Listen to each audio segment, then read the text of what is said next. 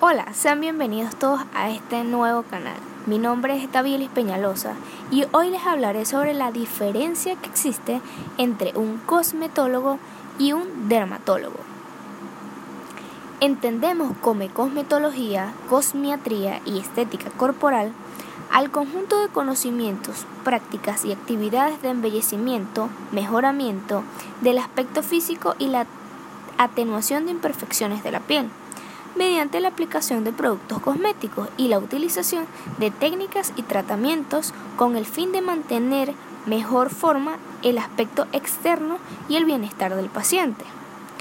A diferencia del médico dermatólogo que atiende y diagnostica enfermedades en la piel, el cosmetólogo es un profesional que se ocupa de los cuidados de la piel sana de un paciente, limpiando, humectando y revitalizando.